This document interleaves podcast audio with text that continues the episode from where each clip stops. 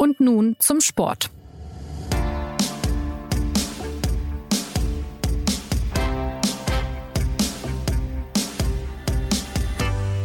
Sport ist manchmal hundsgemein, er kann verdammt wehtun. Das musste in der vergangenen Nacht auch Alexander Zverev erfahren. Deutschlands bester Tennisspieler hat das Finale der US Open leider nicht gewonnen, aber er war so nah dran, wie es nur geht. Trotz einer 2 zu 0 Satzführung verlor er am Ende gegen seinen Kumpel, den Österreicher Dominik Thiem, der vor Glück einfach zu Boden purzelte. Ja, und nach so einem Drama stellen sich natürlich reihenweise Fragen und die wollen wir bei Und nun zum Sport heute beantworten. Ich bin Jonas Beckenkamp und ich versuche heute ein wenig Surf and Volley zu spielen mit unseren Tennisexperten, nämlich Barbara Klimke als Beobachterin Grand Slam erfahren von Wimbledon bis Melbourne. Hallo Barbara. Guten Morgen, hallo. Ja, und unser Mann bei den diesjährigen US Open, Jürgen Schmieder, der mir live und in Farbe aus den USA zugeschaltet ist. Hi Jürgen. Servus Jonas, hallo. Ja, die erste Frage geht, glaube ich, direkt an dich. Ähm, du hast jetzt das Turnier für die SZ begleitet, du hast Zverev im Finale gesehen, du hast alle seine Matches gesehen und du hast auch selber mal recht ambitioniert Fußball gespielt. Daher die Frage, wie schlimm ist so eine Niederlage für einen Sportler? es, es ist, das Groteske ist ja, dass du eigentlich im Moment deines größten Erfolges also Zverev war noch nie im Finale eines Grand Slam Turniers. Letztlich war dieses Turnier der größte Erfolg seiner Karriere. Ähm, dich an diesem Tag wahrscheinlich so schlimm fühlst wie nie zuvor in deiner Karriere und vielleicht danach nie wieder. Also es ist, ich kann mir das nur vorstellen, ich war nie irgendwie Weltklasse, ich war nie irgendwie die Nummer eins der Welt ähm, was das ist, wenn du so einen Berg erklimmst und hochkommst und hochkommst und hochkommst und quasi wirklich kurz vom, vom Gipfel stehst, äh, das tut wahrscheinlich noch mehr weh, als hättest du es nie versucht, den Berg zu besteigen. Also ähm, das, das tut jeder Sportler, der ein Finale so verliert, tut mir unendlich leid. Ähm, mal nüchtern betrachtet, was war es denn für ein Match, wenn man bedenkt, was für Chancen sich Zverev geboten haben, endlich diesen ersten Grand Slam zu gewinnen? Ja, es wurde episch, ähm, weil es gab ja nicht nur den 2-0 Satzvorsprung, ähm, über den Team danach sagte, ich war so nervös und angespannt, ich habe grottenschlecht gespielt. Äh, Gott sei Dank waren keine Zuschauer da, weil die hätten oft geraunt. Also der war richtig unzufrieden mit sich und, und so unzufrieden wie er war. Zverev war noch ein Break-up im, im dritten Satz. Also man dachte, der liegt nicht nur in Ringseilen, sondern der, der liegt schon auf dem Boden, der Team. Und irgendwie kam er im dritten Satz zurück, das war so das erste Comeback. Ähm, und dann hat er den vierten gewonnen, führt im fünften mit, mit einem Break-Vorsprung, gibt das Break her und Zverev serviert bei 5-3 zum Matchgewinn im fünften. Also Zverev hatte nicht nur im dritten einen Break-Vorsprung, sondern auch im fünften. Also wie viele Chancen er hatte. Er hat im Tiebreak vom fünften äh, gleich den ersten Punkt gemacht bei Aufschlag Team, macht dann zwei Doppelfehler. Also äh, er hatte tatsächlich große, große Chancen, dieses Spiel zu gewinnen. Und, und genau deswegen ist es so dramatisch, weil ich glaube, wenn, wenn Sascha heute Nacht, er wird wahrscheinlich nicht schlafen, sondern er wird all diese Chancen durchgehen, die er hatte, dieses Match dass er wirklich zweieinhalb Sätze lang oder zweieinviertel Sätze lang dominiert hat, äh, noch verlieren konnte. Und, und äh, weil es so viele gibt, wird er bis morgen früh nachdenken. In seiner Wendung das ganze Match vielleicht vergleichbar mit den schmerzhaftesten Dramen des Sports, also zum Beispiel das Finale der Horm des FC Bayern gegen Chelsea. Wie sehr hast du dich daran erinnert gefühlt? Ähm, man denkt an, an alles. Man denkt an Bayern 99, ähm, gegen Manu. Man denkt an Boxkämpfe, die, die irgendwie gekippt sind, wo du sagst, wie kannst du das noch verlieren? Ähm, also wirklich, das wird sich einreihen in die, in die Top 10 dramatischer Sportereignisse, glaube ich. Es gab es ja gar nicht so oft, dass ein Finale eines Grand Slams nach 2-0 Satzführung nochmal gekippt ist, oder? Mm. Der letzte, der, der noch gewonnen hat bei den US Open, war, jetzt weiß ich den Vornamen nicht, der Nachname ist González, und zwar im Jahr 1949.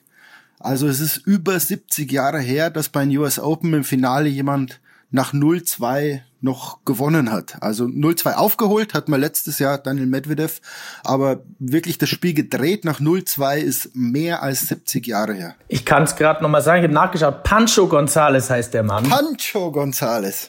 Ja, ähm, wie, wie ist das denn jetzt, äh, vielleicht Barbara, an dich mal die Frage, Sascha Zverev, was ist er denn eigentlich für ein Typ? Du hast ihn ja auch schon oft erlebt und äh, als Tennisspieler ein junger Kerl, ein langer Schlacks ähm, aus Hamburg. Ähm, wie ist der als Charakter und als Sportler und ähm, wie verarbeitet man sowas? Schwierige Frage. Man ist ja tatsächlich nicht so richtig da nah dran. Ich glaube, er ist ein junger Mann, der sich gerade verändert. Ich hab, war ehrlich erstaunt, als ich ihn in dem Finale gesehen habe, wie kontrolliert er war und wie ähm, konzentriert er war. Das war nicht immer der Fall. Also ich, ich glaube, auch die Tatsache, dass er jetzt in einem Finale steht, ist ein bisschen der Tatsache geschuldet, dass er sich als Sportler geändert hat. Ich erinnere mich ähm, mit leichtem Schrecken an ein ähm, Spiel, das er vor zwei Jahren noch ähm, bei den Australian Open gespielt hat. Da hat er einem Achtelfinale verloren. Ähm, in, gegen, gegen den Kanadier ähm, Raonic und hat äh, war, war so genervt, dass er seinen Schläger zertrümmert hat, einmal, zweimal, dreimal, viermal, fünfmal auf die Erde geknallt hat, umgedreht hat und weitergeschlagen hat, ich glaube bis zu acht, neun Mal. Ähm, das passiert ihm nicht mehr. Das ist ihm auch gestern nicht passiert in all diesen kritischen Situationen, an denen er war. Also ja, ich, ich glaube, dass er ähm, auf einem guten Weg ist, äh, durch die Kontrolle, die er jetzt hat in den Spielen, tatsächlich ein äh, den letzten Schritt zu gehen, ist, ist er quasi schon dran, der ihm bisher gefehlt hat. Also es ist schwierig zu sagen bei so einem jungen Menschen, der sich tatsächlich wandelt, äh, wie weit er da ist, aber aber er, er ist ein anderer Tennisspieler, als er noch vor einigen Jahren war. Das kann man auf jeden Fall sagen. Und zwar ein, ein besserer Tennisspieler und auch ein kontrollierterer ähm, Athlet auf dem Platz. Ich glaube, wenn ich da noch ganz kurz anfügen darf, ich glaube, er ist bei diesen US Open, so abgedroschen das klingt, erwachsen geworden. Ähm, und, und Corona ist schlimm für jeden und und äh, man wünscht es keinem. Zverevs Eltern hatten hatten Corona, sind deswegen nicht mit nach nach New York gefahren. Ähm, Bruder Mischa war auch nicht dabei und sein neuer Trainer ist auch noch nicht mitgefahren, weil es zu riskant war. Und, und so schlimm diese Lage wegen Corona war, ich glaube, dem Tennisspieler Zverev hat's geholfen, weil er nicht nach jedem Ballwechsel zum Papa hochschaut, weil nicht die Familie im Hotel dabei ist, sondern es waren wirklich nur Fitnesstrainer und Physio. Und, und also Sascha musste bei dem Turnier selbst Lösungen für seine Probleme finden. Und, und so eine Selbstständigkeit lässt dann so ein bisschen erwachsen, ein bisschen reifer werden und genau so hat man ihn bei den US Open erlebt und, und wenn er, wenn er so weitermacht, dauert es nicht mehr lang, bis der einen Grand Slam gewinnt. Machen wir mal ein bisschen Expertentalk über den Tennissport selbst. Ähm, woran lag es dann jetzt am Ende bei ihm, dass er es dann doch nicht ge geholt hat? Äh, es waren zwei gleich gute Spieler, also ein enges Match. Sind es dann Kleinigkeiten oder ist es der böse Verräter Zufall? Ist Tennis denn wirklich nur ein sogenanntes Mindgame, das sich im Kopf abspielt? Klar, es ist ein Wahnsinns-Mindgame, weil du sagen musst, die haben heute 324 Ballwechsel gespielt und nach jedem Ballwechsel hast du beim Tennis ähm, die Möglichkeit nachzudenken. Also in welcher Sportart kannst du das schon? Also Fußball geht immer hin und her, das Spiel läuft immer. Ähm, deshalb ist es psychisch und, und ich glaube, Sportpsychologen werden ihre wahre Freude haben, wenn die diese Partie analysieren. Also äh, wann ist sie gekippt, warum ist sie gekippt, aber wie du sagst, Jonas, am Ende steht 6-6 im Tiebreak des fünften Satzes. Bis dahin hat jeder von beiden irgendwie knapp äh, 160 Ballwechsel gewonnen. Ähm, und das Spiel wird entschieden, wer jetzt zwei Ballwechsel nacheinander gewinnt. Ähm, das kann auch einfach mal Zufall sein. Also man muss nicht zu viel in so ein Finale dann reinlesen, sondern man kann wirklich sagen, am Ende, vielleicht ist es Zufall. Zverev stand ja schon mal in einem Halbfinale in diesem Jahr im, äh, bei den Australian Open. Barbara, da hast du ihn, glaube ich, auch genauer zugeschaut. Ähm, auch da hat er gegen Team verloren. Was sind es dann dann, was äh, vermasselt ihm im entscheidenden Moment die Tour? Was sind es für Faktoren? Sind es die Nerven da oder fehlt ihm dann taktisch oder technisch noch was, so Kleinigkeiten? Mehrere Faktoren. Das eine sind äh, sicherlich die Nerven. Das hat man in diesem Spiel ja ganz deutlich gesehen. Am Anfang äh, war ja erstaunlicherweise Team, der normalerweise ein unglaublich konstanter Spieler ist, ähm, sehr, sehr fehlerbehaftet und hat die Balance ausgedroschen und ins Netz gedroschen und mit der Kante geschlagen und stand quasi gar nicht richtig selbst auf dem Platz. Das hat sich gewandelt und zum Schluss hatte ich das Gefühl, dass, ähm, dass bei beiden die Nerven blank lagen. Ähm, bei, bei Zverev kam der Aufschlag zum Beispiel nicht mehr, der am Anfang ja auch ausgezeichnet war. Das sind die einen Faktoren. Das andere ist tatsächlich etwas, was ich mal äh, mit so einem Erfahrungswert ähm, benennen würde. Als Zverev in Melbourne im Halbfinale stand, war das das erste Halbfinale seiner Karriere. Das war etwas, auf das er hingearbeitet hatte, seit er acht Jahre alt ist, nehme ich mal an. Das war der 19. Anlauf, ähm, bei einem Grand Slam Turnier in das Halbfinale zu kommen. Erstmal hat es geklappt und er ist nicht ganz durchgekommen. Er hat aber damals schon sehr ordentlich gespielt, sehr gut gespielt und da war Team tatsächlich noch ein Stückchen besser. Gestern fand ich, dass der Qualitätsunterschied nicht mehr so groß war. Was für Team spricht im letzten Moment, ist die Tatsache, dass Team schon das vierte Mal in so einem Finale stand. Das ist ein unglaublicher Erfahrungsschatz, der wahrscheinlich nicht aufzuwiegen ist, wenn man das noch nicht gemacht hat. Ähm, ich habe mit, äh, mit, mit Team kurz sprechen können, als er im Juni in Berlin war. Da gab es so, ein, ähm, so eine Serie von äh, Schauturnieren und da hat er was sehr Erstaunliches gesagt, äh, was, was Tennisspieler vielleicht normalerweise nicht so erzählen. Der ist, der ist gefragt worden, wie er dieses, diese äh, Niederlage im Finale, er hat ja dann im Finale gegen Djokovic verloren, wie er das verarbeitet hat. Das war seine dritte Finalliga-Niederlage und da hat er gesagt, ähm, ähm, er hatte sich das Match ein paar Mal angeschaut. Nicht das ganze Match. Das habe ich noch ziemlich gut im Kopf, hat er gesagt. Das heißt, er hat das komplette Match quasi als Film abgelegt in seinem Kopf und hat dann festgestellt, es sind Kleinigkeiten, äh, bei denen es ihm gefehlt hat. Ähm, wir sprechen jetzt von Team, ne? Und dann sagte er, es hat Wochen gedauert, bis ich das verarbeitet habe. Und dann hat er wörtlich gesagt, ich habe Nacht für Nacht die, bin ich die Punkte durchgegangen. Ähm, da merkt man, wie so ein Match nachspielt im Kopf äh, und wie man das aufarbeiten muss, um es das nächste Mal tatsächlich gewinnen zu können. Und das ist das, was, ähm, was Zverev wahrscheinlich noch gefehlt hat. Er hat ja nicht umsonst ähm, oder nicht, nicht, nicht zufällig das erste Halbfinale seiner Karriere in Melbourne erreicht und jetzt gleich nochmal ein Halbfinale beim nächsten Grand Slam und sogar das Finale. Das heißt, das sind diese kleinen Schritte, die man machen muss, um tatsächlich, wenn man nicht Boris Becker heißt und mit 17 dann den ersten Grand Slam ähm, gewinnt, die man machen muss, um an dieses Ziel zu kommen. Das, glaube ich, ist der kleine Unterschied. Das, ist, das sind Nuancen, die haben überhaupt nichts damit zu tun, wie man auf dem Platz spielt, wie man gegen den Ball drischt, wie man ihn erwischt, wie der Effet läuft. Das sind, das ist die letzte Überzeugung im Kopf, dass man es schaffen kann. Das ist, glaube ich, der kleine Unterschied. Und, und Team sagt er nach der, nach seinem Sieg, der, im Moment, als der Ball ins Ausflog, hat er gar nicht so viel Freude verspürt, sondern Erleichterung. Und ich glaube, das sagt sehr viel aus, welchen Druck sich die, diese Spieler machen äh, vor diesem ersten großen Titel. Das kommt natürlich dazu. Wir, wir wir schauen jetzt auf, äh, auf Zverev und bedauern ihn, dass er dieses Finale so knapp verloren hat. Aber man muss natürlich dazu sagen, ähm, Team hat das dreimal gemacht. Der hat dreimal so knapp verloren. Team hat in, ähm, ja. in Melbourne auch in fünf Sätzen verloren. Äußerst knapp. Quasi, da hat er quasi verloren, weil, weil Djokovic so ein bisschen zwischendurch seine kleinen Mindgames, nennen das die Tennisspieler, also seine, seine kleinen Spielchen aufgeführt hat, um ihn zu verunsichern. Und da ist er dann tatsächlich etwas äh, ähm, verunsichert worden. Aber das sind die, das sind die Schritte, die man machen muss. Wenn man es einmal gemacht hat und weiß, dass es klappt, dann klappt es beim nächsten Mal tatsächlich. Ja, ihr habt es gerade schon angesprochen, Boris Becker mit 17, erster deutscher Grand Slam-Sieger. Äh, und eben jener Boris Becker ist ja auch der letzte deutsche Grand Slam-Sieger 1996. Also es ist schon eine ganze Weile her, ehe, äh, seit ein deutscher Mann ein Grand Slam-Turnier gewonnen hat. Warum tun sich die Deutschen seit Boris Beckers Tagen da so schwer? Ich erinnere mich, dass Rainer Schüttler mal im Finale war, aber sonst? Tommy Haas mal im Halbfinale, 2009, glaube ich, in Wimbledon noch. Ähm, das war es, glaube ich, ja, stimmt. Warum tun die sich so schwer? Weil es schwer ist. Ganz einfach. Ich glaube, das ist einfach schwer. Man muss, man muss äh, siebenmal gewinnen, um das, um, um so ein Turnier zu gewinnen. Das ist das eine, also siebenmal innerhalb von äh, zwei Wochen gewinnen. Und bei den Männern darf man nicht vergessen, dass sie tatsächlich in einer Zeit spielen, in der es wahrscheinlich so schwer war, überhaupt noch nie ein äh, Grand Slam Turnier zu gewinnen, wenn man nicht gerade ähm, Djokovic, Federer oder Nadal heißt. Die, diese drei Tennisspieler haben vor vier Jahren, gab es das letzte Mal einen Grand Slam Sieger, der nicht Nadal, Federer oder Djokovic hieß. Ähm, da, da, da, in diese in diese Phalanx einzubrechen, ist unglaublich schwer gewesen. Nicht nur ja nicht nur für Zverev, ähm, es ist auch für Team wahnsinnig schwer gewesen, der dreimal im Finale stand. Für alle anderen auch schwer gewesen.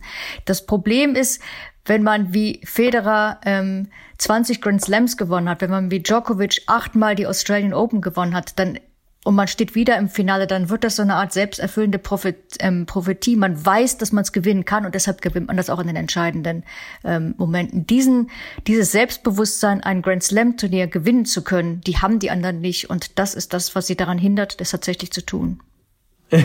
Trotzdem kann man ja sagen, dass Zverevs Jahr sich bisher sehen lassen kann. Halbfinale Melbourne, jetzt das Finale. Wenn man es positiv sieht, Jürgen, Frage an dich, er klopft ja immer lauter an die Tür der Großen, oder? Ja, und der wird da jetzt irgendwann auch mal durchrennen. Also man vergisst dann oft, wenn, wenn so ein Finale verloren ist oder auch wenn du ins Viertelfinale kommst. Also schau mal, wenn bei den Männern alle da sind, schau dir mal die Konkurrenz an, da muss man sagen, Viertelfinale ist schon was. Also auch wenn man dann immer so tut, oh, immer, immer gewinnen, immer gewinnen. Also wenn du im Viertelfinale bist, gehörst du zu den acht Besten der Welt. Das darf man nicht vergessen. Und, und aber so wie, wie Zverev sich entwickelt, also wenn man sieht, wie der sich spielerisch entwickelt, jetzt geht er ins Netz vor und, und das sind dann aber keine Schubsvolleys mehr, sondern der kann mittlerweile Volley spielen. Ähm, er wird jetzt von, von Ferrer nochmal anders gecoacht werden. Also man merkt so, in den letzten drei Jahren, er fügt so seinem Spiel jedes Jahr irgendwas Neues hinzu. Und, und wenn jetzt noch irgendein Puzzlesteinchen dazukommt, ähm, wer, wer soll den stoppen? Also klar, es gibt da Medvedev, Chichipash und, und natürlich Team, aber Zverev wird da unter den ersten vier, fünf bleiben und er wird auch Grand Slams gewinnen, bin ich mir ganz sicher. Wie steht's denn jetzt um sein Image, also speziell auch in Deutschland? Hat er da sich auch entwickelt oder bleibt auch noch hängen, dass er irgendwie im Sommer mit Djokovic auf der äh, umstrittenen Adria-Tour da beim Feiern war während Corona? Äh, was würdest du sagen, hat er sich selber dann auch irgendwie ein bisschen erwachsener präsentiert, jetzt zumindest bei den US Open? Ja, auf jeden Fall. Also äh, äh, erstens, er hat sich entschuldigt für, für diese Adria-Tour. Er hat auch gesagt, das war einer der schlimmsten Fehler meines Lebens. Das kann man nicht beschönigen. Also ich finde, Fehler kann jeder machen und er hat Verantwortung übernommen. Er hat sich dann, ist er bei den US Open so ein bisschen zum Maskottchen geworden, weil er immer in seiner Suite abhing und immer mit nacktem Oberkörper. Und das wurde dann so ein bisschen der, der Running Gag des Turniers. Also da wurde er sehr sympathisch. Dann wurde er noch mal sympathischer, als er gegen Manarino ähm, erlaubt hat, die, die Partie zu verschieben. Er hätte sagen können, pass auf, wenn du um zwei nicht auf dem Platz bist, hast du verloren. Also er hätte einen Freilos haben können, hat er sich für seinen Kollegen eingesetzt und hat gesagt, ich will das auf dem Platz klären. Ähm, und, und auch alles so nach Siegen oder jetzt nach der Niederlage, wie er, wie er mit Team umging und auch bei der Pressekonferenz sagte er, Jungs, Team hat das heute gewonnen. Er hat einfach auch mehr verdient.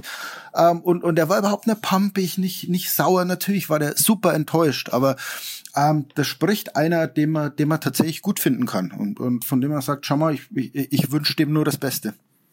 Ja, dazu kommt natürlich wirklich diese sehr bewegende Rede, die er zum Schluss gehalten hat, ähm, als er mit Tränen ja. an den Augen daran erinnert hat, dass seine Eltern nicht da sind und dass er ihn äh, dass er wünscht, dass er endlich mal diesen Pott nach Hause bringen kann. Ähm, das erinnerte so ein bisschen an Andy Murray, der ähm, ja auch den Tränen nahe war, als er, als er Wimbledon zum wiederholten Mal verloren hatte. Ähm, und äh, auch durch diese Phase musste, bis er dann zu seinem ersten Grand Slam-Titel ähm, gekommen ist. Er hat ähm, auch mehrmals verloren, ist in Tränen ausgebrochen, hat sich dann zusammengerissen und hat dann beim nächsten Mal tatsächlich diesen ersten Grand Slam-Sieg ähm, geschafft. So ähnlich nehme ich an, wird es bei Zverev auch laufen. Er ist sehr nah dran. Ich habe mich gewundert über sein Spiel gestern. Ähm, ich glaube, er war innerhalb der ersten zwei oder drei Sätze 29 Mal am Netz. Ich habe ihn noch nie 29 Mal am Netz gesehen während eines Spiels. Der trainiert das oft, aber aber gesehen habe ich das tatsächlich noch nicht, dass er so, ähm, dass er spielt wie sein Bruder früher, da ja so ein Surf und Volley Spieler ist, äh, dass er, mhm. dass er mutig ist, dass er ans Netz geht, dass er, dass er ähm, Halbvolleys spielt, dass er ähm, na, seine, seine Art, ähm, die Taktik äh, zu ändern im Spiel auf eine wirklich sehr beeindruckende Art und Weise geändert hat gestern. Das äh, fand ich fast am interessantesten und am vielversprechendsten von, äh, von allem, was ich auf dem Platz gesehen habe, dass er tatsächlich sein Spiel adaptieren kann, im Match ändern kann und Sachen auf dem Platz äh, exekutiert, die er vorher noch nie ähm, in dieser Fülle ähm, zum Besten gegeben hat. Ja, er ist 23, also seine Chance wird sicher noch mal kommen. Äh, äh, aber bei den nächsten Grand Slams sind eben die Großen dann äh, eventuell wieder dabei. Ihr habt es auch schon erwähnt. Nadal ähm, fiebert ja schon hin auf das Turnier in Paris, auf Sand, wo er dann seine Stärken ausspielen kann. Ähm, kann man auch sagen, wenn die anderen wieder dabei sind, dann sind die Chancen wieder schlechter. Insofern war das dann vielleicht jetzt die einmalige Chance. Oder glaubt ihr, er ist wirklich nah dran und er bekommt da seine Möglichkeit jetzt bald?